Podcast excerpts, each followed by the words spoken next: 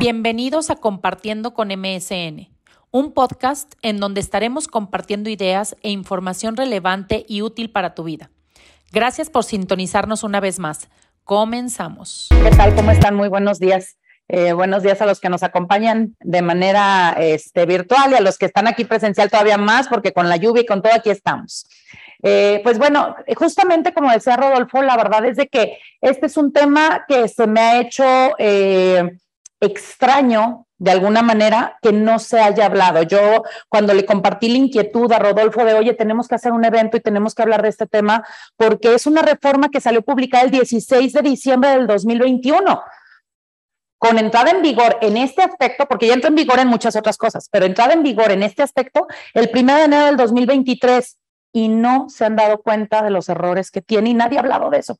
Y de verdad, un día así, así literal, desperté y dije, de verdad nadie, nadie me metí a ver, a ya saben, ¿no? A calquear y a ver, a ver qué, qué, qué encontraba. No se está hablando del tema y entonces me empezó a preocupar. Porque digo, ¿qué nos va a pasar por ahí después de las fiestas decembrinas?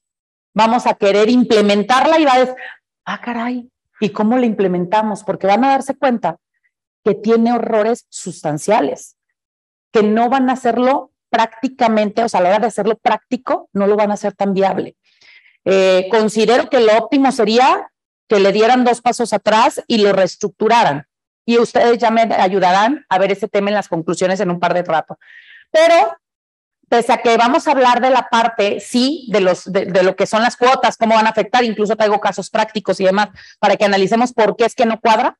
Eh, con independencia de eso, yo quiero en las primeras tres láminas o cuatro, si me lo permiten, hablar de la reforma en general, o sea, entender la reforma. ¿no? Esta fue una reforma que se tuvo que hacer este, de alguna manera derivada de, eh, de, de lo que es la, la, no, la recomendación, perdón, la recomendación de la OIT respecto a pensiones, en donde estábamos muy bajos, muy bajos en cuanto a qué, a la recuperación que la gente pudiera llegar a tener, hablando de ley 97, porque ley 73 en este caso no vamos a hablar nada, ¿eh? o sea, nada, esto es aplicable a ley 97 a las AFORES. Y entonces en este momento, cuando nosotros ya empezamos a tener a los primeros pensionados, pues se dan cuenta de, ah, caray, este, pues sí hay un montón de gente, pero no cumple los requisitos. ¿Por qué? Pues porque hubo una serie de cosas. Y es parte de lo que quiero hablar. Y eso, para lograrlo, tuvo que haber otro cambio, que es el del que nos vamos a enfocar el resto de la plática. Pues a quién le cargamos el costo? Al patrón. ¿No? Y bueno, si me permite, vamos a iniciar con una frase de Spencer Johnson de su famoso libro ¿Quién se ha llevado mi queso? que quien no lo ha leído y se los recomiendo. Observar pronto los pequeños cambios te ayuda a adaptarte a los grandes cambios por venir. Eso es lo que vamos a tener que hacer el día de hoy, ¿no? Ver y notar las pequeñas cosas que nos van a afectar para que entonces podamos estar preparados y sobre todo cuando hablamos de un tema de pensiones, cuando hablamos de un aspecto tan importante como lo es el futuro del adulto mayor, ¿no? Eh, que nos debe de empezar a preocupar.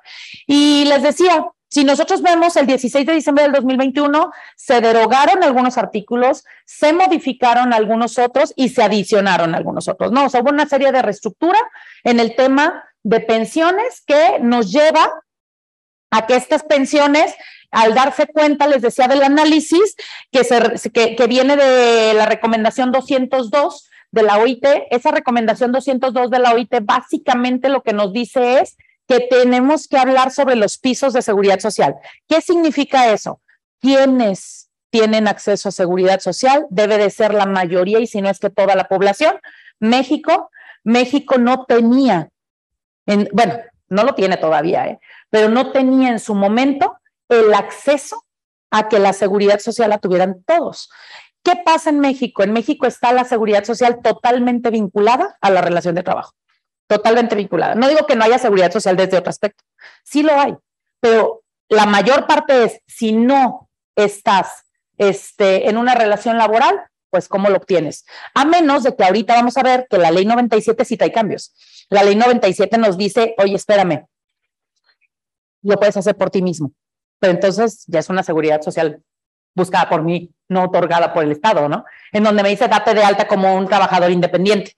Pues sí, sí es cierto, o la modalidad 40, un montón de cosas que son voluntarias, pero sigue siendo yo. Entonces, ¿en dónde está la garantía de la seguridad social otorgada por el Estado? Sigue eso estando en cuestión, pero bueno, con independencia de eso, pasa que cuando se ponen a hacer el análisis, ley 73 no hay bronca, lo la verdad es de que 500 semanas cotizadas, ciertas características, pensiones de cuantías importantes. ¿Por qué? Porque puedes hacer, y déjenme ponerlo entrecomillado, una estrategia en donde esa estrategia te puede llevar a tener una pensión mayor. Sí, pero ¿quién la pagaba?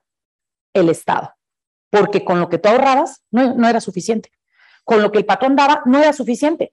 ¿Quién acababa aportando el resto? O sea, todo el bonche que te hizo falta, pues el Estado. Y en un costo muy importante que nos damos cuenta que a nivel internacional el pecado y de alguna manera la, situación que han tenido las empresas, eh, digo, las, eh, los países es no tener una cultura de ahorro, no promover una cultura de ahorro y esto nos conlleva a que los estados son los que absorben toda esa carga social y que esa carga social empieza a tener una problemática respecto a los ingresos y egresos de los países y los lleva a crisis Tan así que conocemos un montón de casos, ¿no? Como lo fue Grecia, como lo fue Argentina, como lo fue Chile, como, fue en, España. Y estamos hablando, cuando decimos ya España, decimos Alemania, decimos, dices, híjole, países primermundistas, como le diríamos, ¿qué nos espera a nosotros?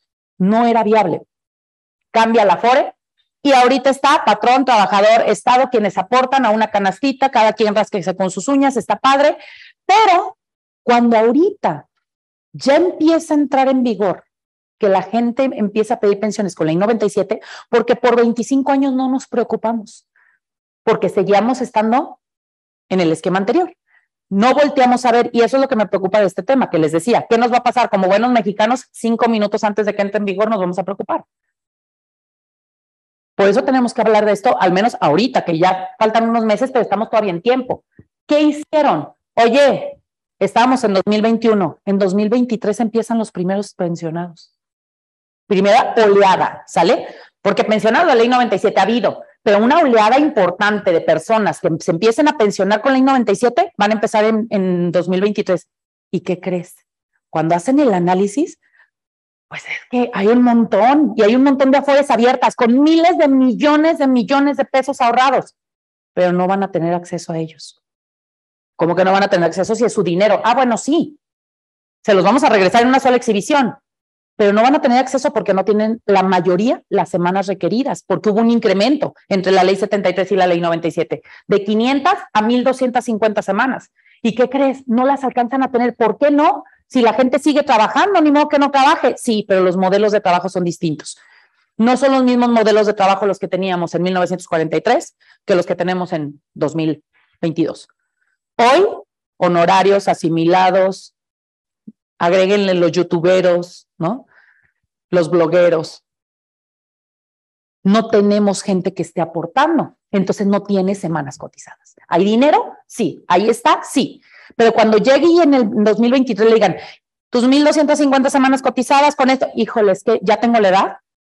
Sí tengo una lanita, pero pues son 100 mil pesos.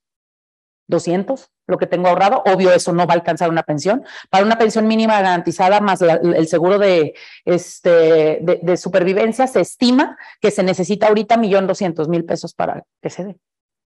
¿Quién lo tiene? ¿Quién lo tiene? Entonces dicen, 100 mil pesos en la cuenta o 200 y 600 semanas, 500 semanas en la torre. ¿Qué va a pasar? Todo ese grupo de personas les vamos a decir, pues hay tantos 200 mil. Que Dios te bendiga a los 60 años. Siempre lo he dicho, estamos destinados a ser un pueblo de viejos pobres. Pero es preocupante porque ¿qué va a pasar eh, este, como sociedad con eso? Entonces el Estado dice en la torre, reestructuremos. Nace esta reforma derivado de que tienes que aumentar los pisos de protección. No me puedes hablar que solamente el 10% de tu población va a tener acceso a seguridad social tienes que aumentarlo. ¿Cómo lo aumentamos? Bien inteligentes.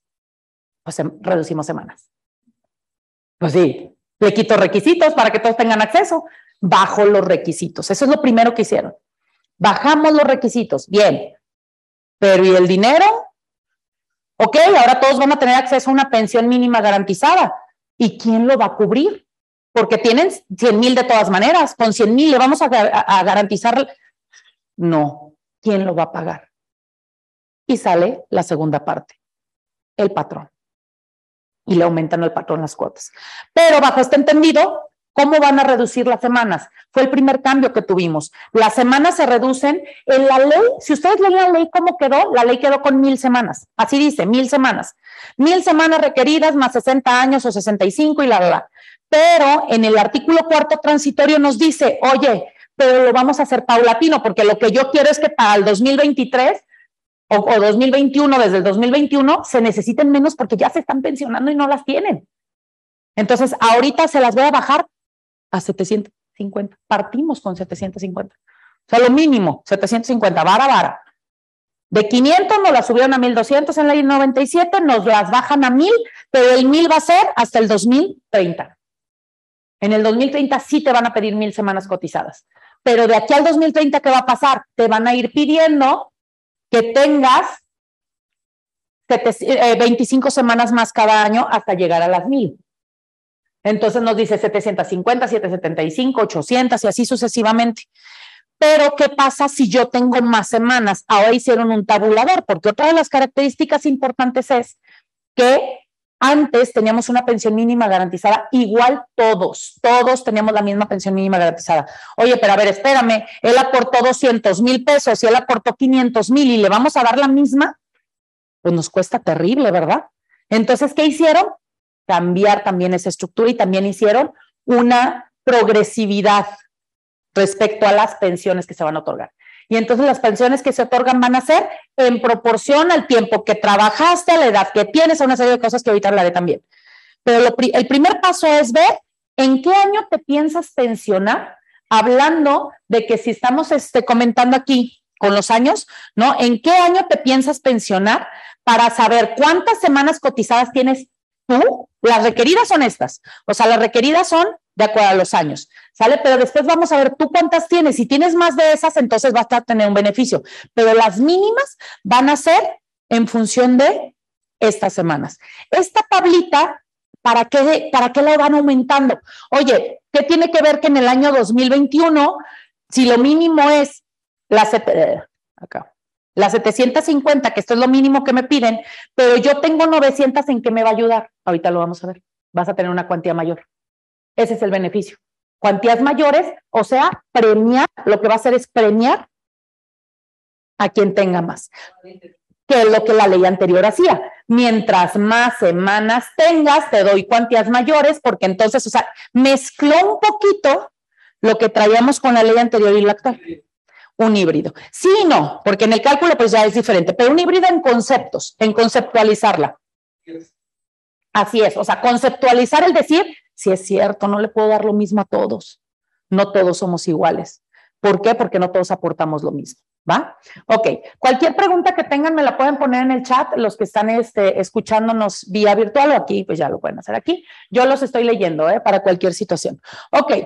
¿Qué es lo que tenemos que también cambió? en esta, en esta reforma nos permite que al momento de llegar a la edad, a la edad de la, de la pensión, nosotros podamos contratar, ¿sale? Contratar o retiros programados o, bueno, ah, más bien, antes de esta reforma era una u otra, o retiros programados o rentas vitalicias. Hoy no, hoy te dice, pueden ser ambos. Puedes una parte de tu dinero destinarla para una renta vitalicia pequeña y retiros programados para tu excedente al mismo tiempo, ¿no? En la otra era o una o la otra. Y ahorita nos permite hacer ambas, que en mi opinión, si me lo permiten, yo he criticado mucho ese concepto. En mi opinión, los retiros programados no debieran de ser ni siquiera previstos. Sí para los excedentes, pero no debieran de ser previstos. ¿Por qué no? Y, yo digo los excedentes respecto a una pensión ya de alguna manera con una cuantía considerable, porque yo ahorita digo, ay, sí que padre, yo nada más necesito una mínima garantizada, dame lo mínimo de tres mil pesos y mi excedente me lo quedo y, me, y, este, y yo lo utilizo como yo quiera. ¿Y qué va a pasar al paso de cuando ya no tenga 60, tenga 70? ¿Por qué le das a elegir? Y la, y la respuesta de alguna manera del Estado fue porque es su dinero, que él haga lo que quiera. Pues sí, pero si se supone que lo que estás protegiendo desde el derecho humano de la seguridad social es a veces hasta protegerlo de sí mismo, de sus decisiones, ¿no? Si nos enseñaran a protegernos de nuestras decisiones, ni siquiera tendremos la ayuda de desempleo como la tenemos actualmente. Hoy una ayuda de desempleo, tienes las filas y filas afuera de la FORE de gente pidiendo ayuda de desempleo, pero no le explican pues que le están quitando semanas para su pensión, porque ahorita tiene una necesidad. Y para los tres pesos que les van a prestar contra las semanas que les van a quitar, mejor te hubieras puesto a limpiar libro, este, vidrios, perdón. ¿Sí me explico? O sea, de verdad. Pero no les explican. Y entonces ahí es en donde yo hablo de, sí entiendo la problemática social que quieres medio tapar, pero como un derecho humano de la seguridad social estamos fallando porque estás dejando desprotegida a la gente. Y al contratarlo, les decía, lo puede hacer parcial o lo puede hacer totalmente con los recursos. Es decir, el 100% de tus recursos se pueden ir para una u otra o puedes parcialmente utilizar unos para uno y unos para otro y hubo varios cambios, ¿no? No vamos a analizar esta parte de la reforma como tan a fondo porque no es el objetivo del día de hoy. ¿Qué es lo que pasa? ¿Qué consideraciones cambiaron para efectos del otorgamiento de la pensión? No, hoy nos dicen, a ver, vamos a considerar tres aspectos para darte una pensión. O sea, ya no nada más, sí para el requisito de otorgamiento sigue siendo la edad y que tengas este, las semanas, dos cosas. Edad, bueno, tres.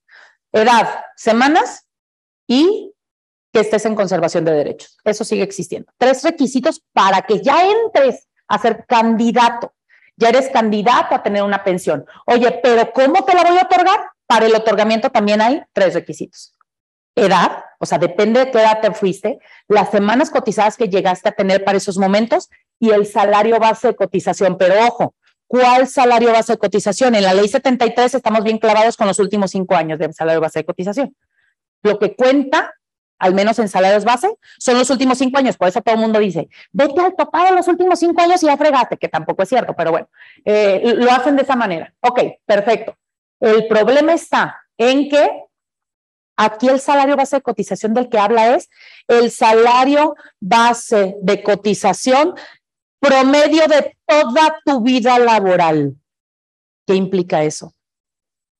Pues se te va a reducir de una manera impresionante, porque ni es el mismo salario que el que tú ganabas cuando empezaste siendo auxiliar del auxiliar del auxiliar, que ganabas tres pesos, a cuando terminaste siendo el director general de una empresa, ganando 30 pesos en lugar de los tres, pero promédiamelos.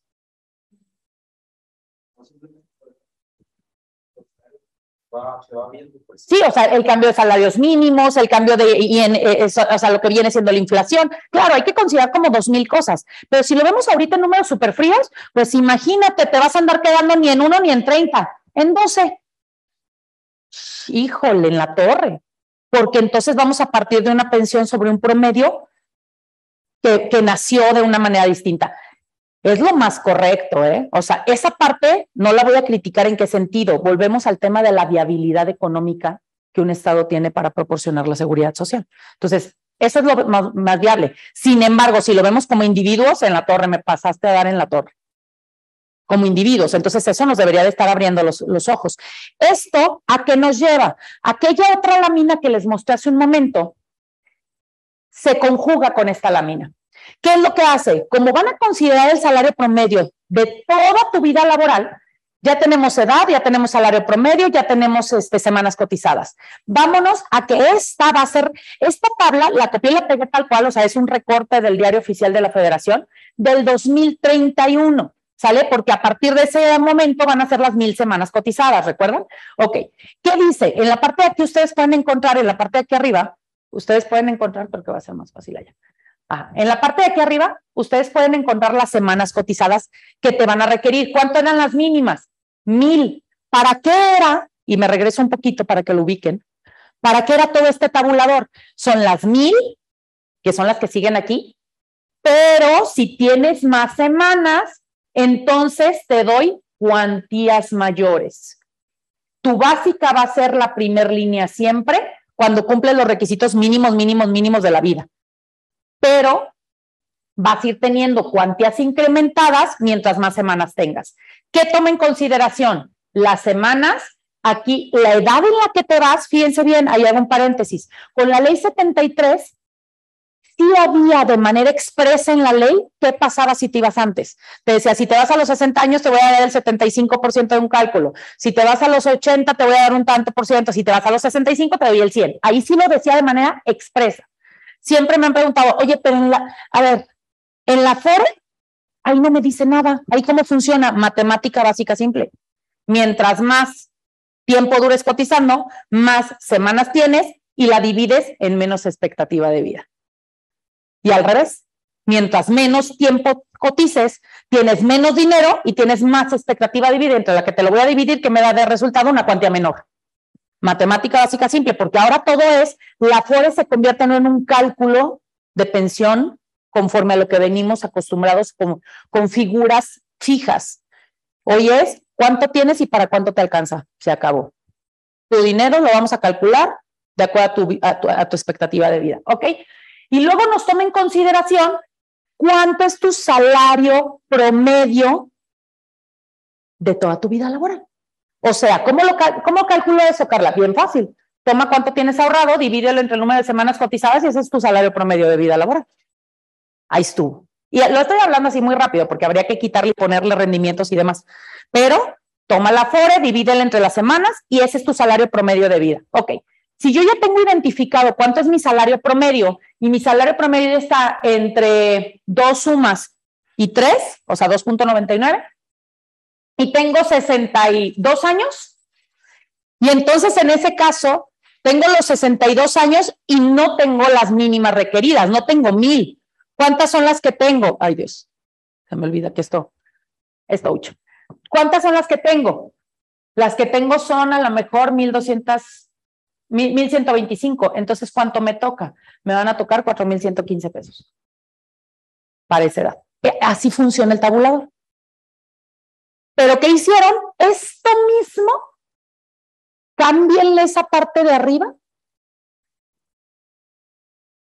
y pónganle de acuerdo al año en que nos vamos a ir. O sea, si me voy a ir en el 2027, ¿no? En el 2027 me toca toda esta línea esta línea de aquí. Ay, disculpen el temblor. Esta línea, córtenla, péguenla en esta parte de arriba y así es como vas a ahora tomar en consideración semanas contra esto, contra esto, porque los montos, todos estos montos no van a cambiar, son los mismos. ¿Qué pasa? Ese es otro problema. Se actualizan año con año en el mes de febrero, pero de acuerdo a el INPC. ¿Es lo mismo incremento de INPC que incremento de salario mínimo? Desde el 2014 no, 2016 que fue la indexación. No. Hoy el salario mínimo puede subir un 20%, pero el INPC puede subir un 3%. Entonces, ¿qué va a pasar? Fíjense cómo ahorita, ¿cuál es la pensión? Perdón, ¿cuál es la pensión mínima que tenemos?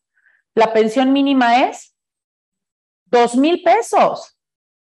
Dos mil pesos mínima garantizada. Exacto. Antes de la reforma, ¿qué teníamos? Antes de la reforma teníamos un salario mínimo parejo para todos. O sea, cinco mil pesos parejo. Estoy redondeando los cinco mil, ¿vale? Pero cinco mil pesos parejos para todo. Hoy te dicen, no, no, no. Algunos van a llegar a, dos, desde dos mil y el que más va a llegar a ocho mil doscientos. O sea, esos cinco mil los, cambiaron, ¿verdad? Las recomendaciones de la OIT lo que hicieron es, acuérdense que, digo, como buenos mexicanos, nos encanta como cumplir con los aspectos mínimos básicos que nos requieren. Hablando de que cumplir con los aspectos mínimos básicos que nos requieren, ¿qué pasa? Tú debes de llegarle a entre un 15 y un 30% de, este, de cotización. Sí, claro, con tres personas llegué a 8 mil, pero llegué. Ahí no dice con cuántas. Sí cumplí. ¿Te fijas? Sí cumplí con cubrir los pisos. ¿Me debes de abarcar a más gente? Sí, también cumplí. Bajé requisitos, aumento personas, sí cumplí. ¿Que no es lo más viable? Pues no, pero cumplí. El problema es eso. No, más preocupante va a ser lo que voy a decir al rato. O sea, váyanse, vamos, vamos increciendo, vamos increciendo. No más que, aunque el tema como tal es la parte empresarial, no quise dejar de tocar esto. ¿Por qué? Porque esto es lo que van a entender por qué ocurre aquello. Si no, no entendemos. ¿Es preocupante? Sí, definitivamente es preocupante. Y sobre todo las caritas chiquitas que estoy viendo aquí, más preocupante todavía. Yo espero que tengan un plan B.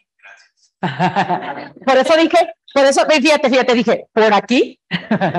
no, este, porque de verdad van a tener que tener un plan B. Y si no tienen un plan B, que Dios los agarre parados.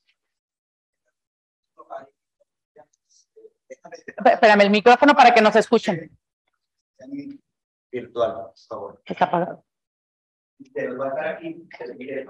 Ah, estoy viendo que acá ya tengo una pregunta. ¿Habrá cambios en la modalidad 40? Fíjate que sí, sí este, va a haber cambios en qué. Todavía no en requisitos, sí lo vamos a ver, ¿eh? eventualmente. Ahorita, ahorita, esta reforma ya te va a dar un cambio. ¿En qué? En la forma de pago, en lo que vas a cotizar. Hoy va a cambiar a raíz de lo que vamos a hablar en la siguiente parte, pero en requisitos aún no, sin embargo, sí hay sobre la mesa desde hace varios años. Eh, varios proyectos para modificar modalidad 40 no han pasado esos proyectos, pero te voy a decir, ¿en algún momento va a pasar alguna? Sí, porque sí tendría que haber cambios eh, y tendremos que estar. Sí, Silvia, ¿qué tal? 8.241 la pensión máxima, nada más aguas, ¿eh, Silvia? Con lo que nos está comentando ahí, porque la máxima van a ser 8.200 mínima garantizada. Si tú tienes 3 millones de pesos ahorrados, pues para ti no van a ser 8 mil, van a ser 10 mil tal vez, pero no van a ser 8 mil. ¿Sí me explico? O sea, esto estamos hablando de mínimas garantizadas, pero si te soy honesta, en los cálculos y en, las, en los estudios que me ha tocado hacer y en lo que me ha tocado estar involucrada, yo te diría el 90% de las pensiones, de las pensiones del 97 a lo que aspiramos es a las mínimas garantizadas. Solo un 10% va a poder dar el brinco a pensiones de cuantías mayores. ¿Por qué? Porque ¿cuál es el salario promedio en México? Por más semanas que tengas. No te va a alcanzar lo que tienes ahorrado. Ahora, por eso vienen los aumentos. Con los aumentos y vas a tener un, a lo mejor una luz en el camino. Sin embargo, pues yo te diría, no van a ser cinco mil, van a ser siete mil, gracias. tampoco va a ser, ah, van a ser 50 mil pesos, olvídalo. Esas pensiones ya se van a extinguir, van a ser como vamos a hablar de ellas como de los dinosaurios, ¿alguna vez? O sea, ya no. Eh, venimos aquí, ahorita voy para allá. Ahorita les contesto. Ah, por un lado, este, ahí dices que hay que cambiar eso en la tabla, pero eso mientras llega a 2030, ¿no? O sea, por ejemplo, ahorita que estamos con 2021, 2022, sería cambiar la línea de arriba para ver cuánto nos toca de pensión. Esta línea de arriba, esta que estoy, eh, estamos mostrando aquí, esta línea, de hecho no necesitas hacerlo. Si te vas al diario oficial de la federación ya te vienen todas las opciones. ¿Sale? Pero, digo, para efectos prácticos no iba a poner aquí todos los años todas las opciones. Lo que les digo es, prácticamente tú cortas esta línea e insertas la que en la del año que, que, vamos. Mm. Y esa línea es la que va a ser la aplicable. A partir del 2031, este, la que te va a aplicar básicamente es esta. Es esta. Porque esa es la que está en la ley. La del transitorio es diferente. La de la ley es esta. La del transitorio es, toma en consideración aquellas. Por otro lado, este, no se ha previsto algún amparo o algo precisamente por esa desprotección que va a tener la persona con un ingreso de, vamos a al mínimo de dos mil pesos, un ingreso mensual que prácticamente, considerando la inflación y todo lo que va a haber, pues no es nada. ¿No se ha previsto algún amparo o, algún de defensa?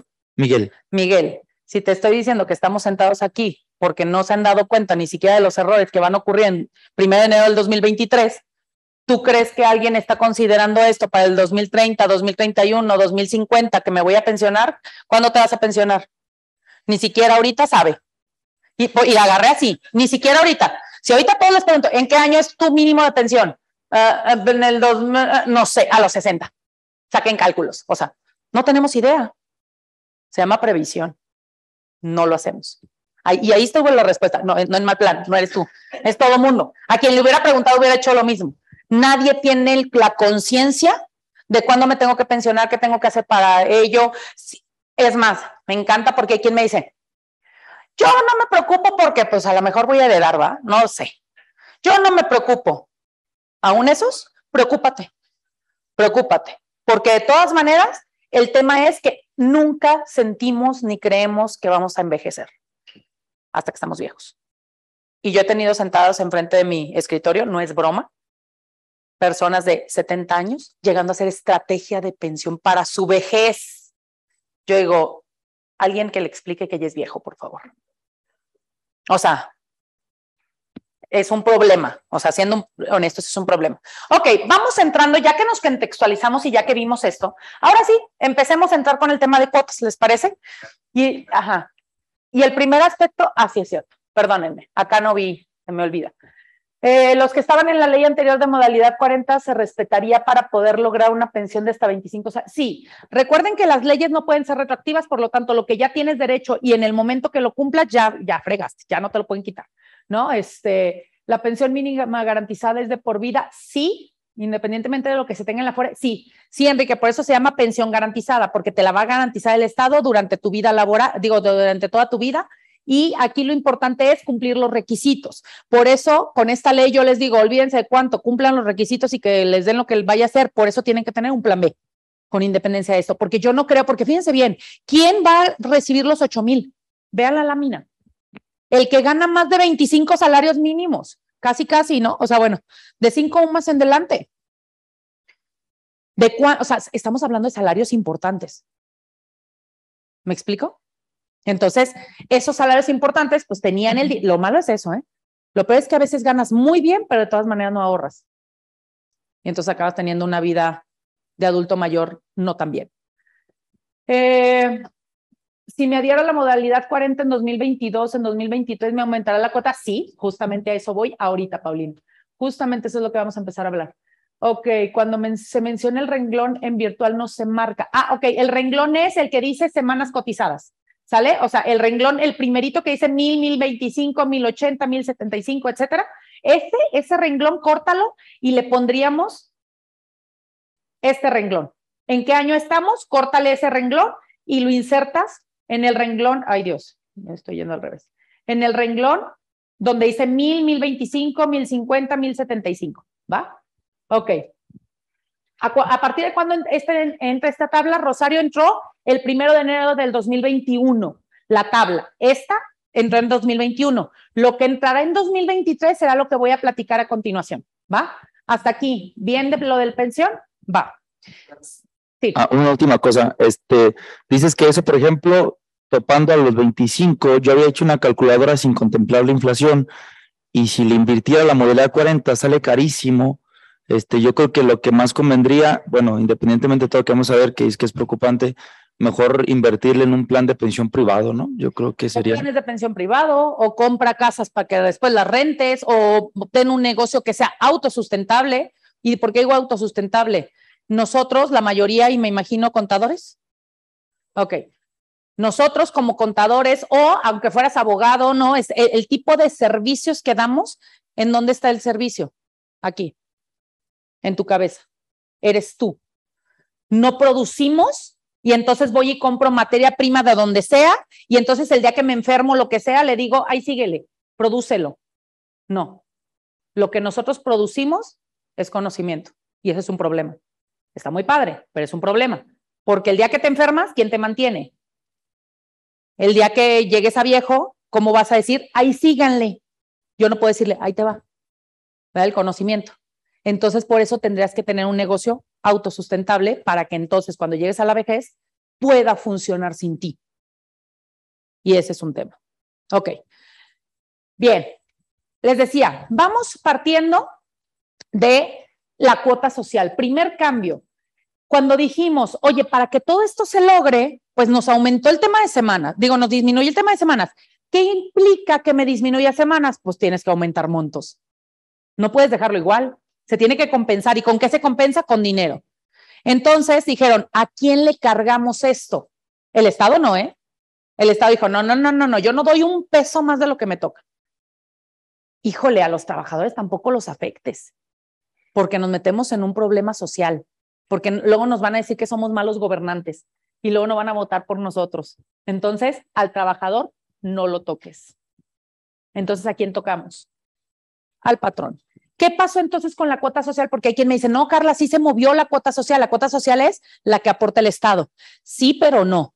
¿Por qué? Porque el Estado dijo, mi presupuesto es de 100 pesos al año, o sea, los millones que sean, ¿eh? de 100 pesos al año. Divídelos como te dé la gana.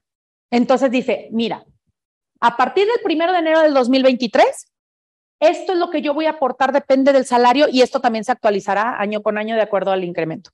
¿Va? Entonces yo voy a aportar, para el que gana un salario mínimo, yo le voy a aportar 10.75 en su cuenta individual. Le voy a meter 10, eh, este, pesos por cada día que cotice a quien gane un salario mínimo. Pero a quienes ganen más, les voy a ir bajando, pero me voy a quedar hasta cuatro salarios mínimos. O sea, quien gane más de cuatro, eh, perdón, UMAS, quien gane más de cuatro UMAS, se fregó. Yo ya no le doy ni un peso. Oye, pero ¿por qué? ¿Dónde está? ¿Esa es discriminación? No, no, porque la seguridad social se basa en un principio de solidaridad y se basa en un principio de equidad. Y la equidad es, ¿han visto el dibujito del, del señor que está con sus hijos viendo el fútbol o un partido, no sé qué? Y que hay una que dice, igualdad es que a todos les pongamos la caja del mismo tamaño. ¿Qué pasa? El señor sí ve, el otro hijo más o menos y el otro no ve. Equidad, ¿qué es? Dale una caja más grande a quien es más pequeño, dale una caja más chica a quien es más grande. O sea, aportamos los que se tiene más para quien es un sector más vulnerable. Entonces no está mal la forma de verlo, pero lo dejo para que hagan conciencia. Sin embargo, dice, ok, pero vamos a hacer otra cosa. Esto se hace más chiquito como. Ahí está, ya. Esto se hace más chiquito, digo, más, se, cambia a que cuando de cuatro a siete UMAS te voy a seguir dando, pero solo por el año 2023, solo ese año. Solo un año te voy a seguir dando una cantidad súper pequeña hasta que después del, o sea, a partir del 1 de enero del 2024, solo me quedo con los montos que platicábamos. Con los dedos. No. Ahí está. Ay, perdónenme, demasiada sofisticación. Ok. A partir del, primero de enero del 2024, nos quedamos con esta tabla. Primer cambio, ¿no? Porque dirías, hay 10 pesos diarios. Pues sí, pero 10 pesos diarios multiplicados por la vida laboral, multiplicados por los rendimientos que puedo otorgar, ya es una cantidad considerable a tu colchoncito. Sin embargo, Ah, entonces, en mi colchoncito, muchos ya no van a tener ese ingreso, aunque sea un peso. ¿Sale? Y vámonos con lo bueno. La parte, no quiere, la parte del patrón. ¿Qué pasa con el patrón? Se aumenta la aportación. Hoy todos estamos pagando el 3.150 parejo, así se venía haciendo. De hecho, 2022 se siguió igual. Entra en, vigor el primero de enero del 2023. Primer aspecto, empresarios que tienen que considerar. ¿Cuánto vas a aportar? Y lo tienen que considerar para sus presupuestos, para sus aumentos de salario. Ahorita les voy a hacer un caso práctico real de qué va a pasar el próximo año que aumentemos su salario, aunque sea en la inflación, y en la afectación que va a tener. Pero, ¿por qué? Porque brinca de 350 a un tabulador, ya no es parejo, ya empieza a ser todo un tabulador. ¿Vamos bien hasta aquí?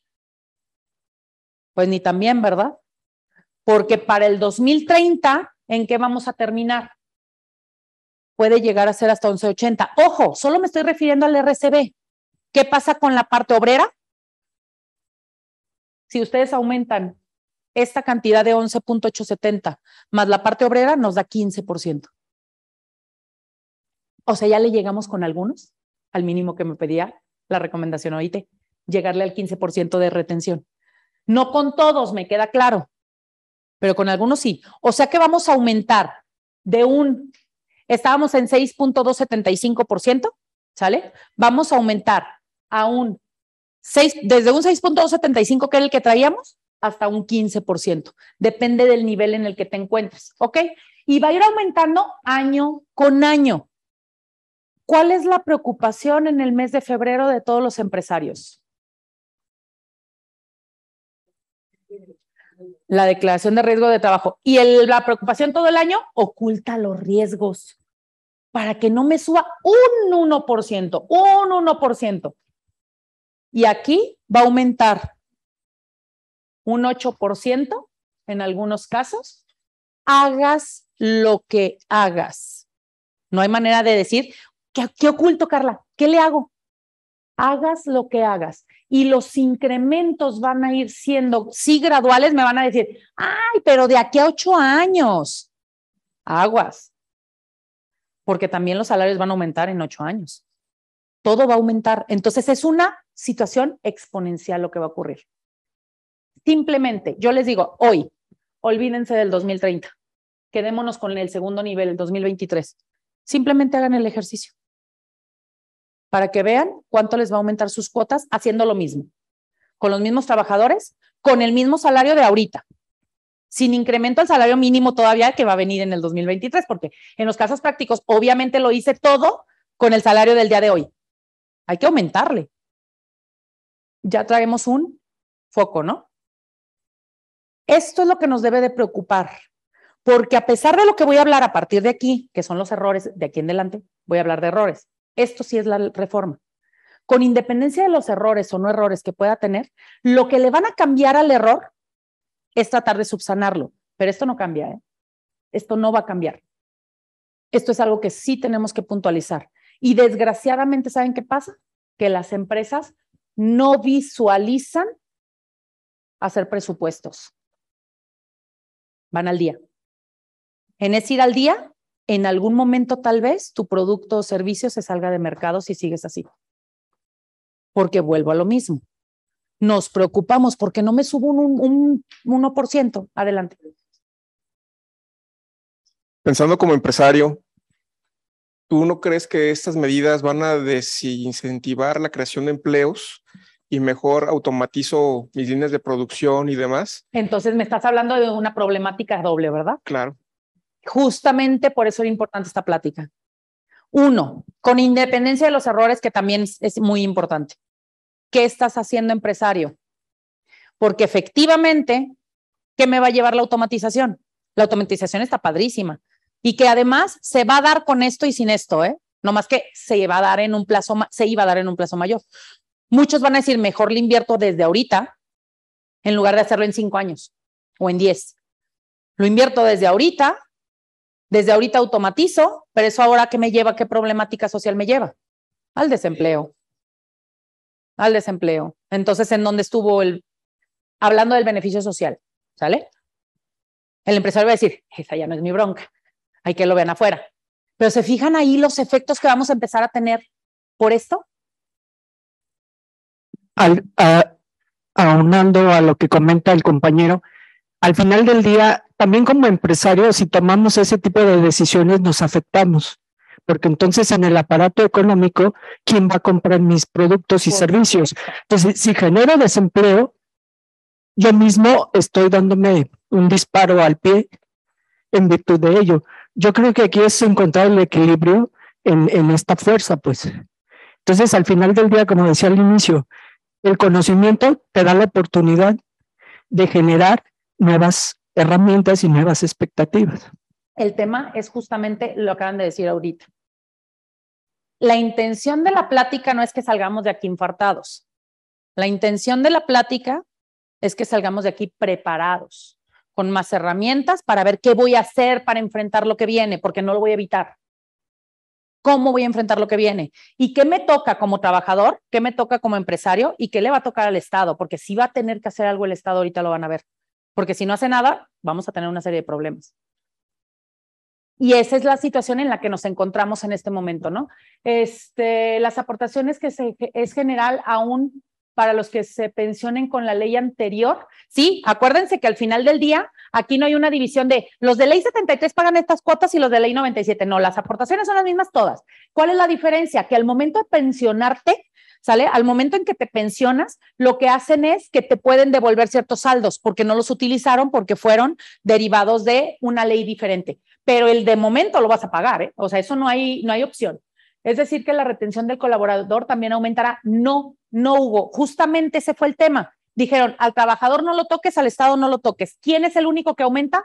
El patrón. Lo del trabajador se queda intacto en las retenciones vía este, nómina. No vas a tener esa situación. Eh, ¿Cómo se va a ubicar la suma si en la empresa hay diferentes salarios? Ay, ahí está parte, María Teresa, ¿verdad que ya se empezaron a abrir los ojitos? Ahorita te voy a contestar eso. Rigo, una irregularidad es la que está en el rango ahí vamos, justamente, que ahí es, parte de lo que vamos a ver, ¿no? Ahí vamos. Eh, vamos a analizar ahora esta reforma desde la perspectiva de los errores. ¿Qué tenemos ahorita? Tenemos salarios mínimos generales, tenemos salarios mínimos de la zona fronteriza y tenemos sumas. Tres datos totalmente distintos. Totalmente distintos. ¿Estamos de acuerdo? Ok. ¿Qué dicen las tablas? Y aguas. No lo platiqué desde antes para analizarlo aquí, pero si ustedes se van a analizar el otorgamiento de pensión, si ustedes se van a analizar los rangos en la cuota eh, social y los del patrón, es el mismo problema, ¿eh? pero lo quise platicar hasta la del patrón. ¿Por qué hasta la del patrón? Porque es el que vamos a empezar a ver la afectación económica. Ahí están los rangos. Y me regreso un poquito, ¿eh? Me voy a regresar. Esto dice de un salario mínimo a 1.5 de UMA. Lo traduje de un salario mínimo. ¿Cuánto es el salario mínimo? 172 a una 1.5 UMAS. Oye, 1.5 UMAS nos da 144. ¿Cómo el rango está al revés? Para llegarle al rango en donde del salario mínimo brinque, o sea, este rango es ilógico. No puede ser un límite inferior menor, mayor que el superior. Segundo, yo tendría que brincar hasta aquí para hablar de 1.5 a 2 sumas. Ay Dios, quedo intermedio. Quedo aquí, intermedio, ¿cierto? ¿Qué vamos a hacer a la hora de calcular? ¿Cómo calculo el pago que tengo que hacer? Agarro. ¿A ¿Cuál le correspondía a este? 3.5. ¿Cuál le corresponde al otro? 3.5, 357. Traigo tres rangos en la misma persona. Quiere decir que alguien que gane ciento, eh, aquí, por, por, el tema de la UMA, o sea, eh, 170, o sea, el salario mínimo, queda hasta, hasta la mitad de aquí, ¿cuál de los tres rangos agarro? ¿El del mínimo, el rango 2 o el rango 3? No puedes mezclarme mínimos con UMAS. Esa es una. Dos, hiciste rango mínimo y máximo, o sea, límite inferior y límite superior, algo similar a la tabla de sueldos y salarios. Sé de dónde lo sacaron, porque sí cuadra, ¿eh? Su lógica cuadra, su matemática no. Su lógica sí. Bien, de 1 a 1.01 y 1.50. Sí, güey. Pero multiplicado por el número de salarios mínimos no da. No hay manera. Traemos un salto. Y lo mismo, y, ese salto está peor que es peor, porque nos vamos hasta el rango 5 en la zona fronteriza. En la zona fronteriza, el salario es 260 y mi quinto rango es en el que yo entraría. ¿Cuál le aplico? Vámonos aquí otra vez. ¿Cuál le aplico en el quinto? El 1. el 3.5 o el 3.86, es un montón de diferencia. ¿Cuál aplicamos? Y lo que yo espero que no vayan a hacer, y de verdad, si hay alguien aquí del IMSS, legislador, alguien que me esté escuchando, lo que no es, espero que no vayan a hacer es que me digan, el SUA te vas a decir cómo. ¿No? O sea, espérate al parche del SUA. No, a ver, espérame tantito. El SUA no legisla. ¿Qué criterio vamos a tomar? Nos vamos con la esencia del derecho laboral que nos dice el artículo 18, que lo más favorable para el trabajador. Y entonces lo más favorable para el trabajador, ¿cuál es? Pues el mínimo, ¿no? Pues el mínimo, ¿sí? Y entonces va a llegar la autoridad y me va a decir, no, pero es que, ¿qué me va a decir? Eso se llama incertidumbre jurídica. Una laguna, no, un océano completo. Creo que no fue laguna. La verdad se atarugaron. Por supuesto, el tema es que yo vuelvo, que un día despierto y digo, ¿por qué nadie está haciendo nada? ¿Por qué nadie se ha dado cuenta? ¿Qué, esto, ¿Qué está pasando? De hecho, teníamos cuánto tiempo hablando de esto, Rodolfo? Varios meses, meses, que le digo a Rodolfo, necesitamos sacar este tema, necesitamos sacar este tema, necesitamos sacar este tema. Nadie habla de eso. Y luego de repente yo decía, ay, ni modo que nada más yo lo vea. No, seguramente ya más de una vez lo analizaron, pero no lo aterrizaron. Cuando me siento de verdad y digo, esto no es viable, no va a pasar. O peor, como suele ocurrir. ¿Cuáles han sido las respuestas de la autoridad? La responde es que estamos en fiestas de sembrinas, el día 31 si bien nos va, y si no es que en los primeros cinco días del mes, ¿eh? ya empezado, nos va a sacar un parche de SUA o un acuerdo del Consejo Técnico. ¿Esto se tendría que haber resuelto en un acuerdo del Consejo Técnico? No, por favor. No es aplicable. Necesitamos una reforma de la reforma, ¿sí o no? Porque es grave. Es correcto. Iban a preguntar por acá. Déjenme ver por aquí. Comentabas ahorita invocando el artículo en favor del trabajador, pero ¿sería aplicable cuando es una aportación patronal? ¿Sería aplicable, perdóname, a qué? El artículo que mencionaste ahorita. ¿El 18? No, porque, porque es una aportación patronal. porque es un tema laboral, pero esa es lo que, no, eh, el, lo que pasa es que habla más bien de la supletoriedad, de la supletoriedad, y si es supletoria la ley federal del trabajo sobre la ley del seguro social, cuando hay un hueco y demás. Lo que yo pongo sobre la mesa es, no hay manera, ¿eh? Yo no puedo tomar ese criterio, pero tú tampoco, ni tú. Es más, ni el SUA. Es a donde yo quiero llegar.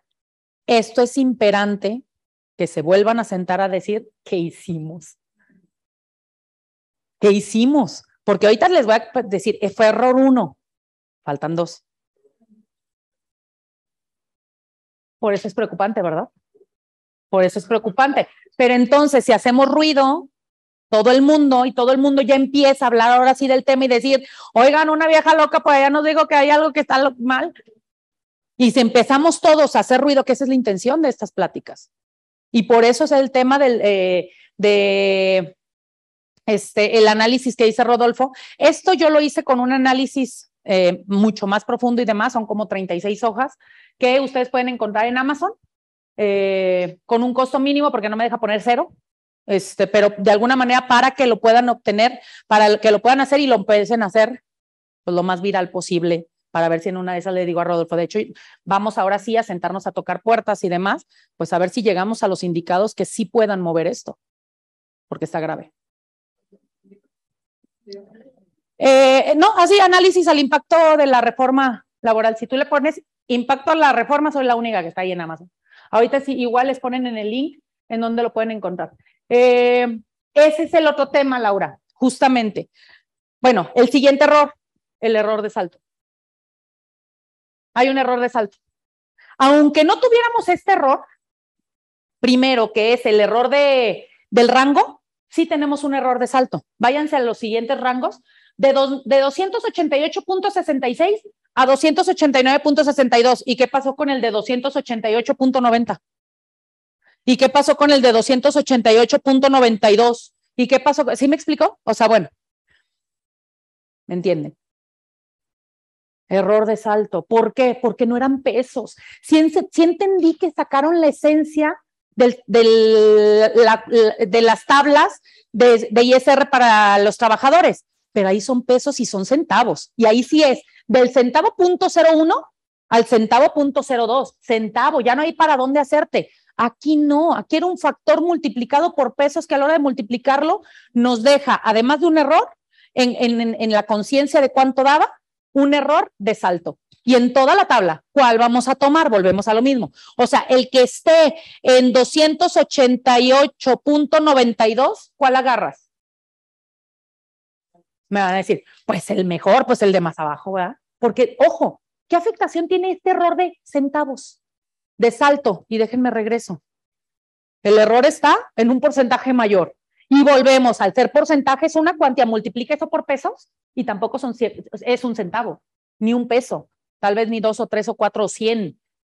Hablemos de alguien, ayúdenme con una calculadora, no sean malos, con alguien de, un, de tres UMAS. 3 por 96.22.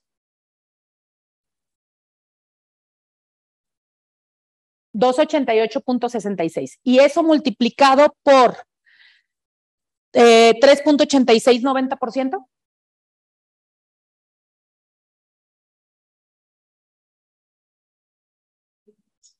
Tres punto ochenta y seis noventa por ciento.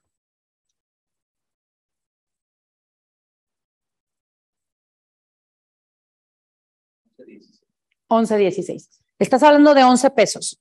Vámonos a este, hacerlo con un centavo más. En lugar de las tres sumas, eh, que eran 288 punto qué? 66, ahora 67. Con un centavo de diferencia, caemos en otro rango. Y por cada trabajador. Eso ahora, pero no por los 3.86, ahora es por 3.9530, por un centavo de diferencia. Menos el 11, no sé qué.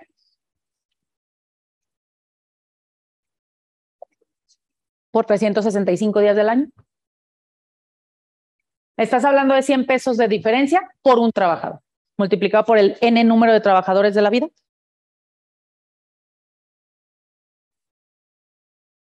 91 mil pesos de, problema. Pero además, por un, estoy hablando de un centavo que ¿qué nos hizo? Nos hizo caer en un rango diferente, ay Dios, espérenme, diferente, pero que ni siquiera entra en el rango siguiente, de acuerdo a tu... Por eso digo, aquí aplicaron la lógica y no la matemática. No te dio. ¿Qué vamos a hacer con los rangos huecos? Bien, hubo quien ¿no? Cuando estábamos platicando con el análisis, decía, pues que no pague, al cabo no está en el rango. No hay, no hay, no hay pago, mejor no decimos nada. Pues no, obviamente no, ¿verdad? Se fijan, segundo error, y son errores graves.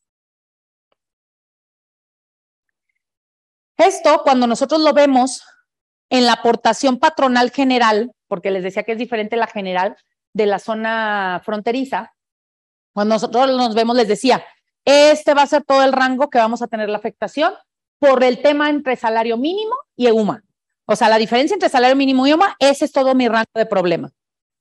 Que se amplía este rango de problema, vean hasta dónde, casi la mitad de la tabla.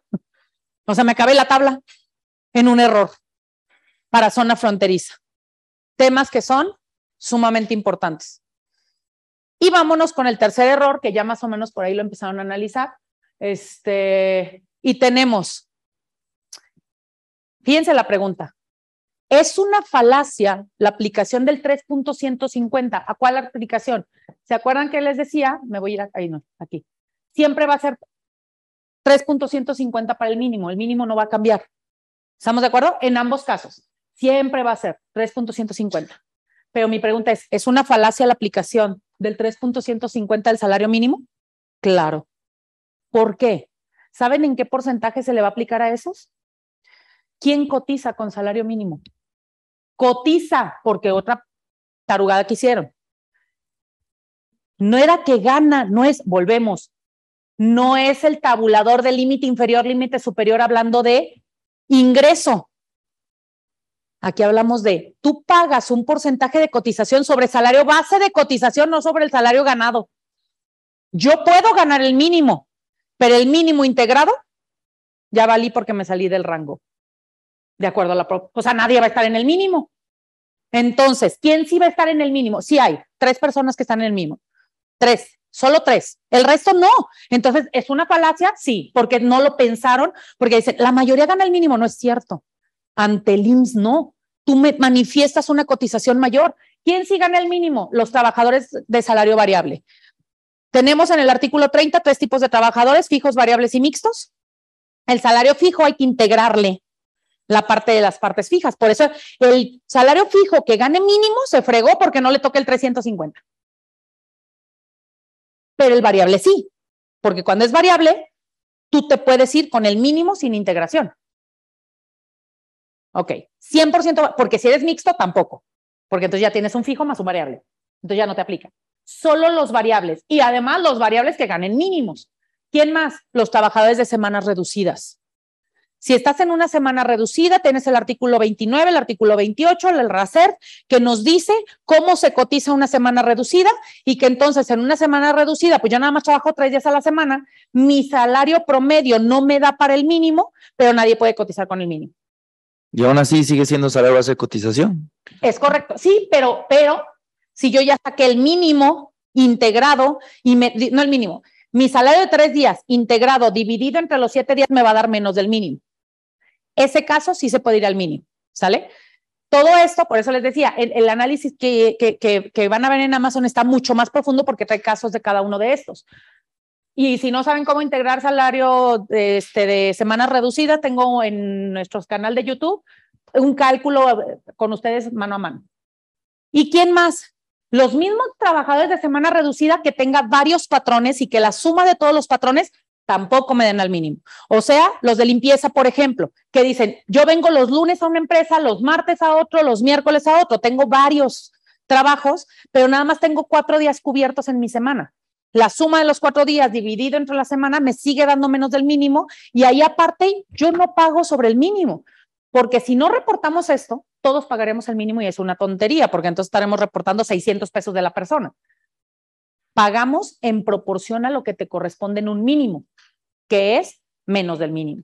En ese caso, sí estaríamos hablando. Son los únicos tres casos que existen en donde sí les va a aplicar el 3.150. Pero a quien sí gana en su bolsa salario mínimo,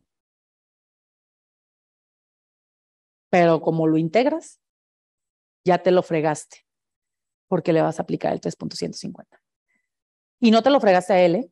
Te fregaste solo, porque acuérdense que no tiene derecho a que le retengas. Entonces tú vas a absorber eso con un porcentaje mayor cuando era mínimo. O sea, no le puedo retener porque sí gane el mínimo, pero sí lo tengo que pagar y ni siquiera con el del mínimo, con el siguiente rango. Tres graves errores. ¿Qué les parecen? Y si esto lo materializamos ahorita con un caso práctico, vamos a ver. Eh, el que se aproxime al inferior, nos están diciendo. Eh, de, como colegio de contadores, no, ustedes podrían totalmente a las autoridades. Justamente este, lo que estamos tratando es primer paso. Como región, este, tenemos aquí al presidente de la región que, que nos apoyó para que esto ocurriera, es hacer este apertura y que se empiece a hablar de este tema, ¿no? ¿Perdón? divulgarlo, exacto. O sea, digo, creo que sí somos de los primeros y si no es que los primeros, me atrevo a decir, que ponemos esto sobre la mesa como colegio, como región y como hablarlo. Entonces la tarea es que hoy todos, así como viralizan y hacen chisme de todo, creo que esto vale la pena que lo viralicemos. Creo que esto vale la pena que empecemos saliendo de aquí de, ya supiste, güey, esto sí vale la pena. ¿Para qué? Para llegar, volvemos a los indicados. Ese es el primer paso y eso es lo que estamos haciendo en este momento. ¿Y qué es lo que se va a hacer? Efectivamente, por eso hice el segundo tema, que es el análisis que está en Amazon, porque ya está estudiado, fundamentado más profundo, para que entonces tengamos herramientas de otra naturaleza, no nomás el chisme, sino ya un estudio al respecto para poder de eso brincar a entregar algún tipo de propuesta a quien le corresponde. ¿Se va a tratar de hacer? Sí, sí, se va a tratar de hacer. Que lleguemos, pues creo que también depende de todos. Que ahí yo preguntaba y yo lo que le decía es que no puedo creer, de verdad no puedo creer, Rodolfo, que las cámaras no estén hablando de esto. No puedo creer que los empresarios no se estén dando cuenta, porque van a ser los afectados. Y yo no he visto que en sus cámaras estén hablando de esto, que sus abogados, que sus contadores estén hablando de esto. Por eso era importante abrirlo, ¿no? Ok, vamos viendo un tema empecemos con casos para que lo vean ahora materializado en dinero, porque ahorita lo ven y dicen en la torre, pero cuando lo ven en dinero es más en la torre. El primer caso, si nosotros tomamos a alguien, eh, estos son eh, este, salarios aleatorios que tenemos, fíjense, este es un caso real. A, a, una empresa de las que tenemos le hicimos el caso. Cuando se le mostró lo que va a pagar, se infartó 258 veces. Yo lo reduje a 12 personas para efectos de caso práctico, pero esta empresa tiene 180 personas. O sea que esto, y son salarios reales, ¿eh? O sea, sí los tomamos del SUA, salarios reales, le hicimos los cálculos, fue, fue mi conejillo de indias con el que hice todo mi proceso, y resulta que lo que nos dimos cuenta es que de la empresa al año, ya estamos hablando de millones de pesos, ¿eh?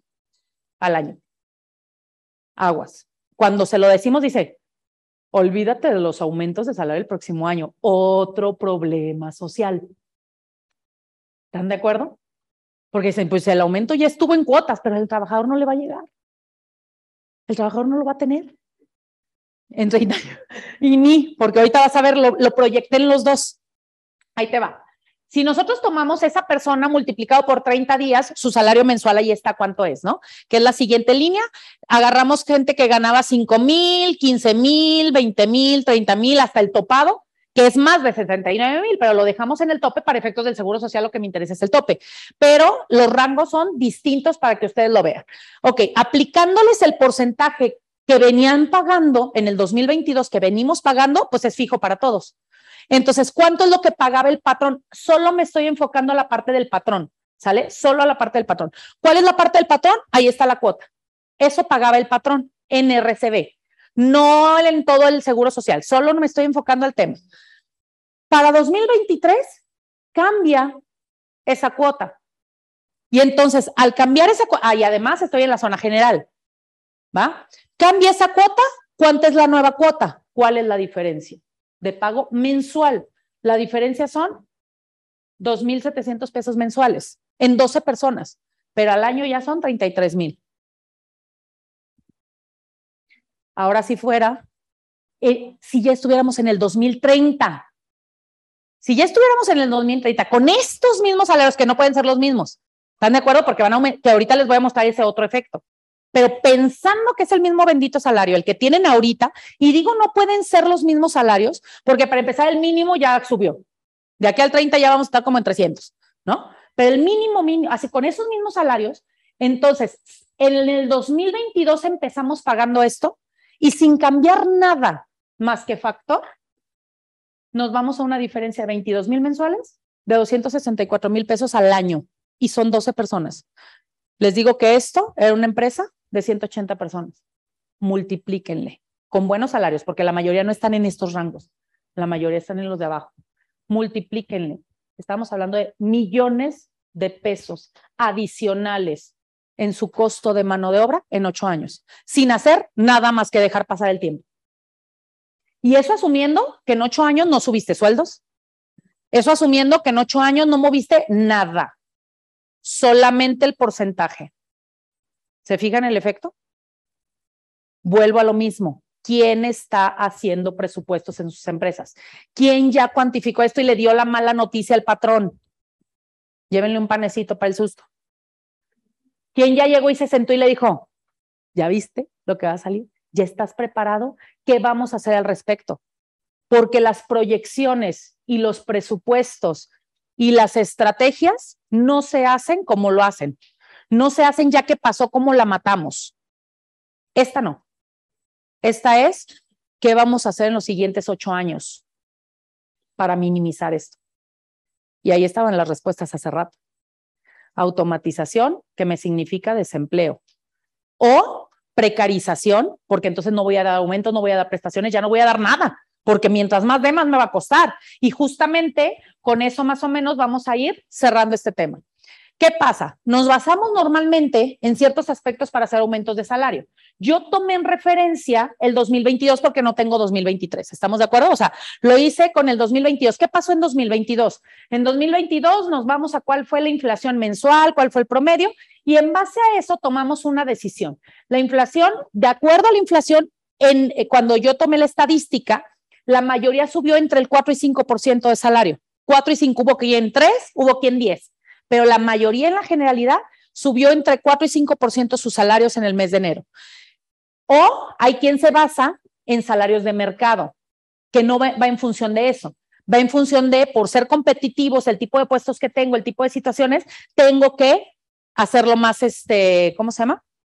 Más amplio el monto. Por eso hay quien se basa el 20 o hasta el 30% de aumentos, ¿eh? O sea, no el 5, no el 3. Y hay quien se basa en productividad, que ese sería el ideal, ¿eh? productividad, teniendo buenos medidores de productividad, buenos medidores de cómo vamos, qué es lo que y presupuestos y proyecciones. Si yo proyecto que el siguiente año voy a vender el doble y entonces la gente me está dando el rendimiento, pues puedo hacer aumentos. Ese sería el ideal, ¿no? Ok. Eh, ¿Qué pasa? Si nosotros aumentáramos, este es un caso práctico, si aumentáramos el 5% del salario, alguien que ganaba 270 nos lo llevamos a 283.50, que es el aumento del 5% del salario. Solo 5%. Y fíjense, estoy hablando de un salario de 270, no es un gran salario, pero es la mayoría de los salarios en México, por eso tomé ese. Si nos vamos de 270 a 283, ¿qué crees? Una, aumenta salto de tabla por aumentar 5. ¿Les ha pasado que cuando calculan nómina les hacen un aumento y ahora ganan menos que antes? Dicen, ¿cómo si le hice aumento? Por el error de salto que también tiene el, la de ISR. Porque a ti que te paguen un centavo más que brinque el salto, te van a retener mucho más. Es, ya de por sí tiene un error normal, que si estás en los límites, o sea, dentro del límite inferior y superior, estás en el rango, llega llegándole a lo último, cualquier incremento te lanza a un porcentaje diferente, a una tabla distinta. Ok, ya de por sí. ¿Qué pasa? ¿Cuál es el sueldo anual de esa persona? Venía siendo 98,500. ¿Cuánto se pagaba de las cuotas SIMS? Ojo, todas, ahí sí contemplé todas, ¿eh? Este, retiro, se de avanzada, vejez, tomé en consideración una prima mínima, para no meterme ahorita en temas de prima de riesgo de trabajo, ¿sale? Una prima mínima. Porque además, si tú traes una prima mayor, pues también no nada más vas a tener que cuidar las cuotas, también vas a tener que cuidar las primas, ¿no? Porque también si tienes un aumento de un 1% en la prima más el 1% de cuotas, pues ya te fregaste con un 2%. Ok. Eh, el impuesto sobre nómina, asumiendo que estamos en Jalisco. Yo esta cantidad, como son montos reales, eh, en Jalisco hubo en el 2022 varios porcentajes. Ya fueron aplicados de esa manera. A partir del 2023 es el 3%. Ok. Aguinaldo de ese año asumimos y los puse para efectos prácticos, que es un trabajador que entró, el, todos estos trabajadores, este trabajador entró el primero de enero, para que no tenga antigüedad y en el primer año es lo mínimo, seis días de vacaciones, este, 15 días de, exacto. Su aguinaldo de ese año, sus vacaciones, su prima vacacional. Y asumiendo que no tiene otras prestaciones. Porque si además tienes prestaciones pactadas, obligatorias, como lo son, que si el premio de puntualidad, premio de asistencia, la despensa, el fondo de ahorro, échenle. Ahí pónganle. Pero por lo pronto, vamos a dejarlo simple. Ese trabajador que ganó 98 mil pesos, no me costó 98 mil pesos. A mí me está costando 129 mil pesos en el año. Quiere decir que me está costando un 31.58% adicional a lo que gana. ¿Sale? tomando en consideración estos aspectos. Ahí está ya el 5% de Infonavit, o sea, está considerado todo lo que me cuesta a mí. Peor, ¿prometiste salarios netos? Odio los salarios netos, porque además agrégale el ISR que estás absorbiendo de él. No se lo puse porque yo, o sea, en esta empresa, cada quien paga sus impuestos, pero hay quien promete salarios netos. Entonces también vas a tener que agregarle aquí el ISR que absorbes, pero en este caso no lo hay. Ok. ¿Qué pasa si yo en el 2023 decido darle un 5% de aumento? Aumenta a 283. Aumentó 13 pesos. Solo 13 pesos diarios su salario. Es lo único. Pero esos 13 pesos, ¿qué me representaron?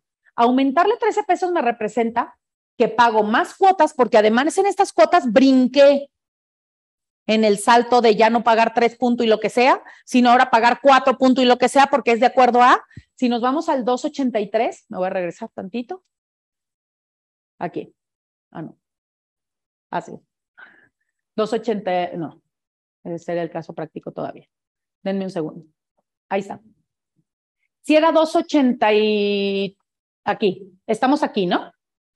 Entonces nos vamos, en lugar de 1,50, nos vamos a 3.86%. O sea, ya ahí hubo un salto de 50, de punto 50 y tantos por ciento más. ¿Estamos? Ese ya está aplicado en este caso práctico. Ok, entonces, el aguinaldo sigue siendo el mismo, nada más en función, pero las vacaciones no, porque ya tiene derecho a ocho días de vacaciones, ya no a seis. Entonces, aumentale dos días de vacaciones. La prima vacacional va en proporción de eso. Quiere decir que 13.50, más considerando los temas de la antigüedad, el salto en el impuesto y demás. ¿Y eso qué? No nos subió la prima de riesgo. Eh, suponiendo que no nos subió, estamos en la misma, porque si nos subió la prima de riesgo también hubiera habido una afectación. No la subí, la dejé bien vara, vara. Y entonces, ahora se va a 138 mil nos representa ya no un costo de 31, ya nos representa un costo de 33.50% sobre el salario que gana, que son los 103 mil pesos.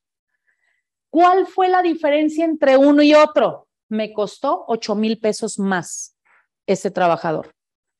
8 mil pesos más. ¿Cuántos son 270 por 30? Porfa.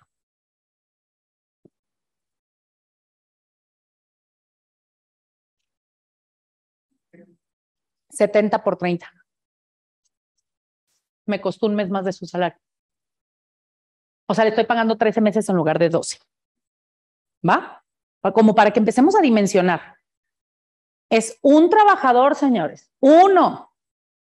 Uno. Multiplíquenlo por cuántos quieren. 300, mil. Tengo una empresa que tiene 42 mil trabajadores. Así se las pongo. Imaginen. Cuando hacemos estas proyecciones con lo nuevo que está pasando, estamos hablando de miles de millones de pesos. Aquí nomás estamos hablando, ay, 8 mil pesos, no es tanto. Uno, no es tanto.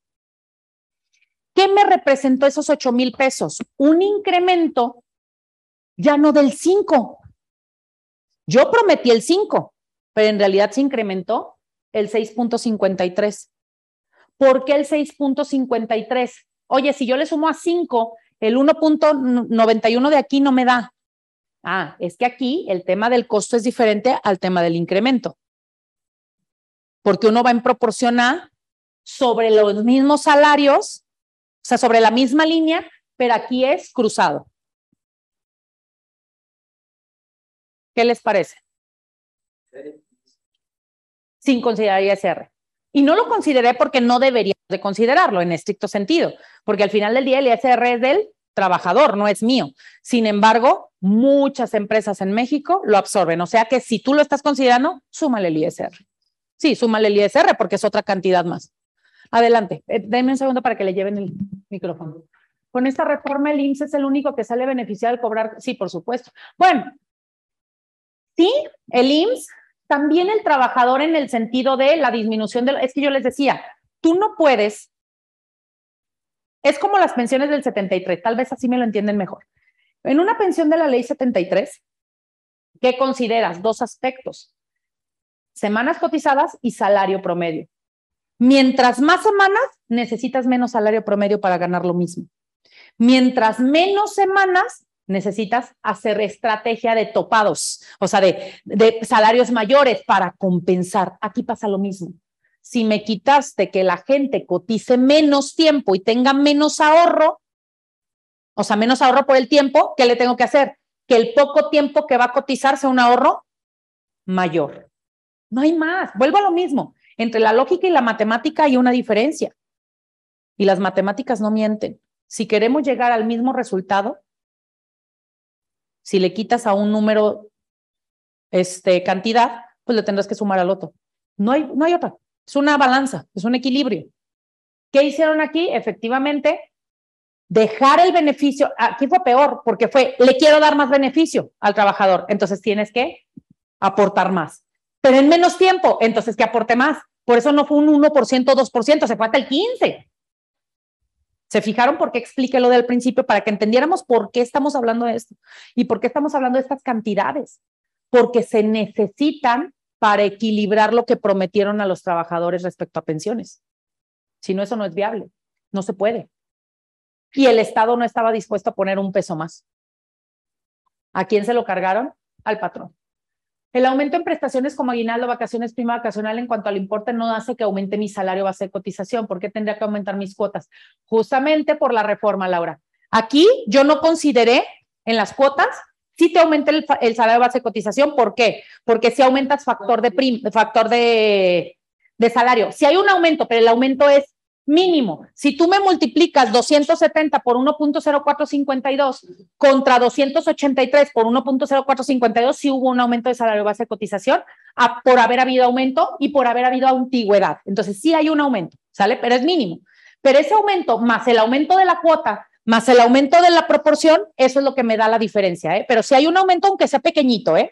No es que no me aumente cuota, sí me aumenta salario base de cotización, la antigüedad del trabajador. A menos de que andes en las antigüedades de que ya son por cinco años, pues. Y esto porque estoy además, el caso lo hice con lo mínimo de ley. ¿Cuántas empresas dan prestaciones mayores a las mínimas de ley?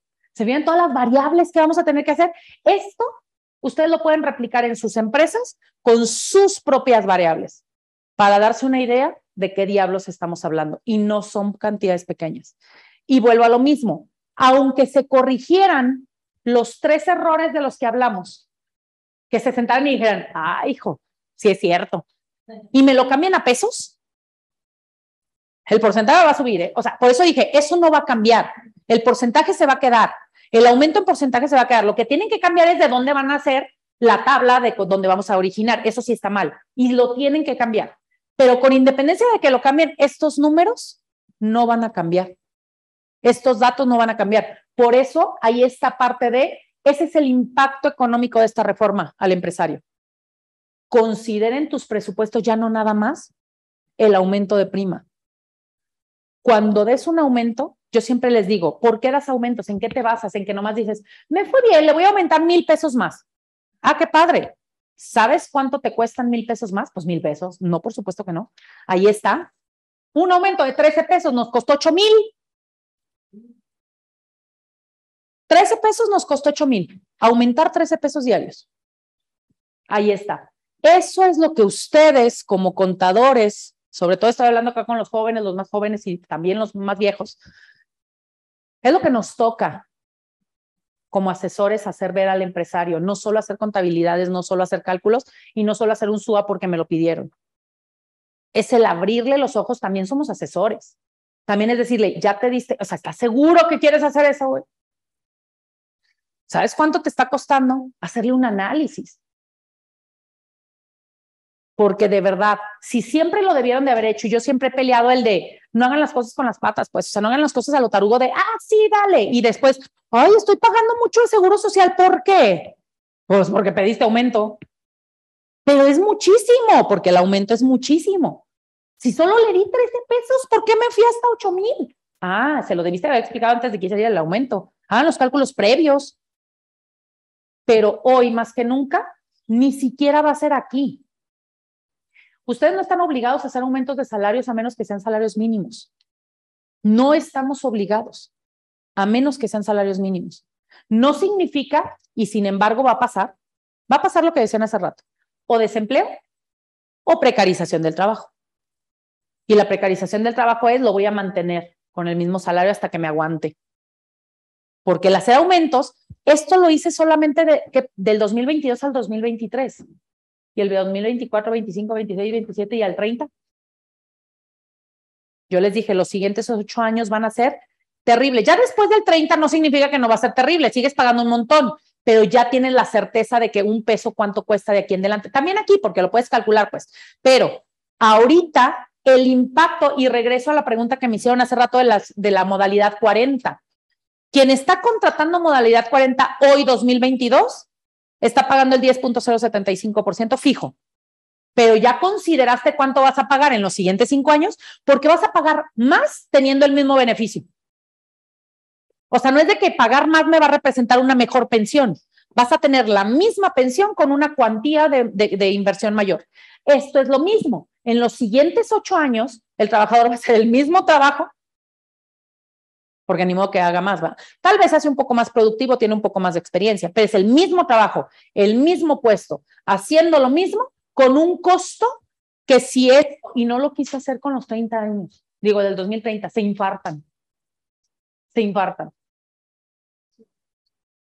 Ajá. Si solo un salario de 50 pesos por día, actualmente pagamos 5.400 por mes, en el 2025 van a pagar 11 mil. 11 mil, exacto. vas a brincar de 7 mil a 11 mil pesos así.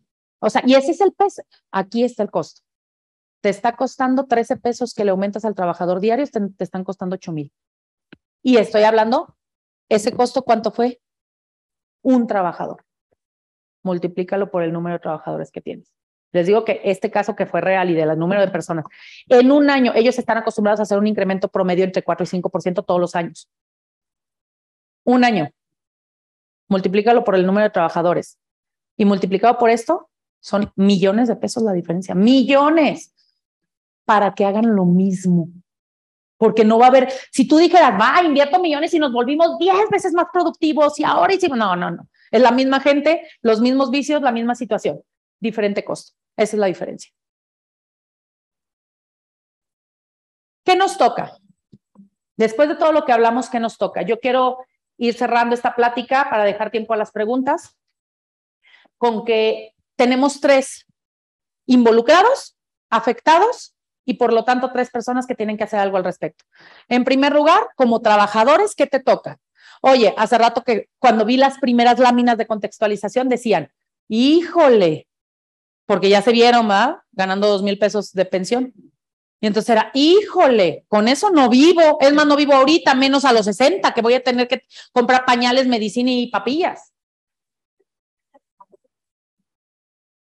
¿Qué haces? Pues entonces tendrás que buscar qué vas a hacer al respecto, porque esa va a ser la pensión que vas a tener. Y para trabajarla, no la puedes empezar a trabajar a los 60. Tienes que hoy empezar un esquema de ahorro, un esquema de hacer un negocio sustentable, ya lo decíamos, ¿no? Hoy, no a los 50, no a los 60, no a los 70 años. Y que si esto no lo hacemos, vamos a tener una problemática importante. ¿Qué le toca al Estado? Subsanar los errores que ahorita hablamos. Si eso no se subsana, tenemos una incertidumbre jurídica terrible porque vamos a estar con debates, dimes y diretes. Simplemente, ¿qué nos pasa con el REPSE? ¿A quién sí le toca, a quién no le toca? Y, y, digamos, entre comillas, lo voy a poner, no hay una laguna. Hay interpretación de la norma, pero no hay una laguna, aquí hay un océano. Un hueco terrible, porque son tres errores, en mi opinión, graves, graves. Sí le toca hacer la reestructura de esa reforma al Estado. Y si no la hace, vamos a estar con amparos, con desmadres, con requerimientos, con a ver el parche del SUA que dijo, a ver el acuerdo, en mi opinión, lo van a acabar queriendo arreglar con un acuerdo del Consejo Técnico y no debiera de ser la forma. No debiera de ser la forma. Debe de ser una reforma a la reforma. Y ojalá que se pongan a trabajar en ello. Y como empresarios, ¿qué nos toca? Presupuestos, análisis, pero también empujar esto, empujar a que el Estado haga las correcciones que corresponden para no estar en problemas, que el Estado se ponga y realmente atienda esta problemática no en enero, es más, no en diciembre, porque en diciembre ya ni están. Ya se fueron los legisladores. Estamos a con el tic-tac con el tic-tac a minutos de que esto se nos acabe. Por eso es importante que lo empecemos a abrir, hablar, a viralizar. A ver si se logra que antes de enero tengamos algo. Porque si no, seguramente su única manera de hacerlo, porque no van a estar los legisladores, va a ser pues el acuerdo del Consejo Técnico o el SUA y ya nos estaremos peleando en nimes y diretes, porque si se fijan, el rango fue bastante importante, bastante importante, ¿no? Quiero concluir con un proverbio chino. Cuando soplan vientos de cambios, algunos construyen muros, otros construyen molinos. ¿Con qué nos quedamos? Hablaban desempleo, bajar salario. A ver, a ver, a ver. Unos construyen muros, otros molinos. Ya, eh, lo importante, decíamos, es conocer.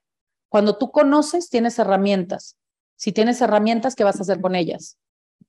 Y tampoco se trata, porque si nos vamos al extremo, imagínate que todo mundo empezáramos a pensar igual de, ah, la solución, despido y bajo sueldos, o me quedo sin sueldo. ¿A dónde vamos a llevar al país? Creo que no es la solución. Hay que buscar otras alternativas. Entonces tendríamos que voltear a ver cómo hacer empresas más rentables, cómo hacer empresas más productivas, para lograr pagar esto sin pegarle al trabajador, que al final del día es el que va y gasta para comprar el mismo producto que yo vendo muchas veces. Porque si lo que hacemos es empezar a precarizar, vamos a detener la economía, vamos y eso va a ser una bola de nieve peor, ¿eh? no es la solución. Lo malo es que es la solución más cómoda y muchas veces ahí nos quedamos. Entonces, hoy necesitamos movernos y por eso este impacto económico que tiene esta reforma es tan importante que lo visualicemos porque van a ser los ocho años más difíciles del sector empresarial. El reto que van a tener no es si produzco, si importo, si exporto, si logro que mi, producto se posicione. Hoy el reto va a ser cómo con un costeo en mano de obra tan importante voy a lograr tal vez incluso hasta mantener los precios, que ese va a ser otro reto. Porque si se lo quieres cobrar al consumidor, también te vas a salir de mercado. Entonces, hoy se tiene que sentar el laboralista o el seguralista con los de presupuestos, con los de costos para poder ver qué diablos vamos a hacer. Prepárate para eso. Por mi parte sería todo. Muchísimas gracias y pues me quedo para las preguntas que tengan. Ya vi que hay algunas. Eh, vamos a leer algunas de ellas. Creo que va a ser más fácil. No sé cómo bajarle ahí. No está. Ah, ya lo vi. Muchísimas gracias. Tuvimos conectados más de 950 personas. Muchísimas gracias. Más los que están en Facebook viéndonos en vivo, más los que están aquí. Entonces, espero que de verdad se haga viral eh, los costos, elementos básicos para la competitividad. Muchas gracias por sus buenos comentarios. Gracias, gracias. Ya perdí las preguntas, no sean malos. Este, no, es que no las puedo ver.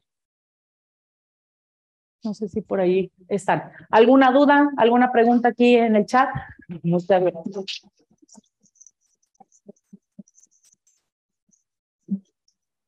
Y entonces, Rodolfo, sí lo logramos. Nuestra meta era, dijimos, mil personas. Sí se logró.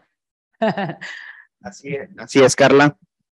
Sí se logró, sumando los más de 950, 953 en, en el momento más de, más conectados. Aquí prácticamente eh, el salón lleno, alrededor de 20 personas, 21, y en Facebook eh, arriba de 50. Entonces superamos la meta.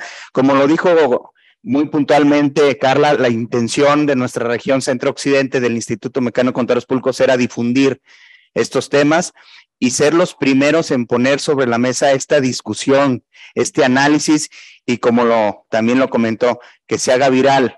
Es decir, que empecemos a analizar, tenemos eh, prácticamente tres meses antes de que esto entre en vigor y que con esta plática que hoy nos dio, magistral, por cierto, felicidades, Carla, eh, creo que nos llevamos un reto y una tarea. Y la tarea es seguir analizando, seguir estudiando y nuestro reto es saber cómo divulgarlo de manera correcta para que se alcance el objetivo que pretendimos, que cuál es que quienes son los responsables de hacer las leyes se enteren de que se necesita hacer una reforma, que quienes son los responsables de aplicar estas normas también estén conscientes de que hay una situación que no se contempló y eso ha pasado en otros ordenamientos.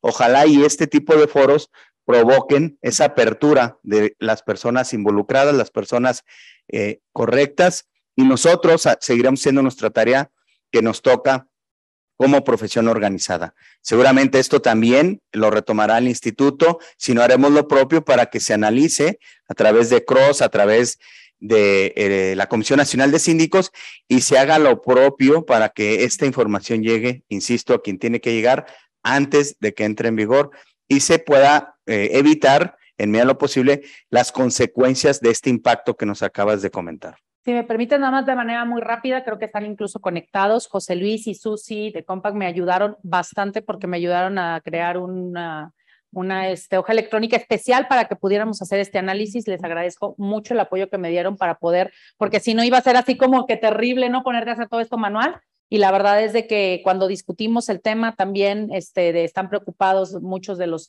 que se dedican a hacer los sistemas de nóminas, que ya están ellos haciendo las adecuaciones y también se empezaron a dar cuenta. Entonces quiero agradecer el apoyo que me dieron.